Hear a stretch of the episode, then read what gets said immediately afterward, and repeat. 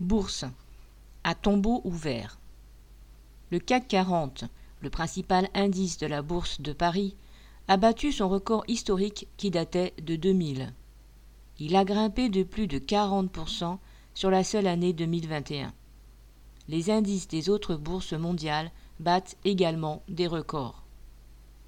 Cet indice est basé sur le cours des actions des 40 entreprises françaises ayant les plus importantes capitalisations boursières LVMH, Sanofi, Total Energy, Stellantis, etc.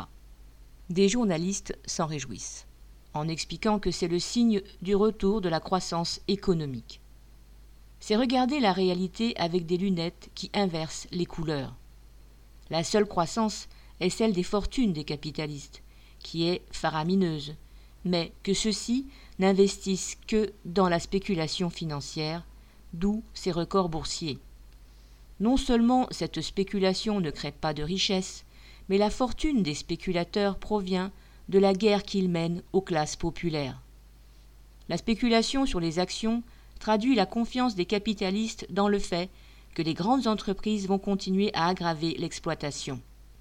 L'action de l'entreprise automobile Stellantis a ainsi vu son cours augmenter de 45% depuis sa création par la fusion des groupes PSA et Fiat Chrysler en janvier 2021.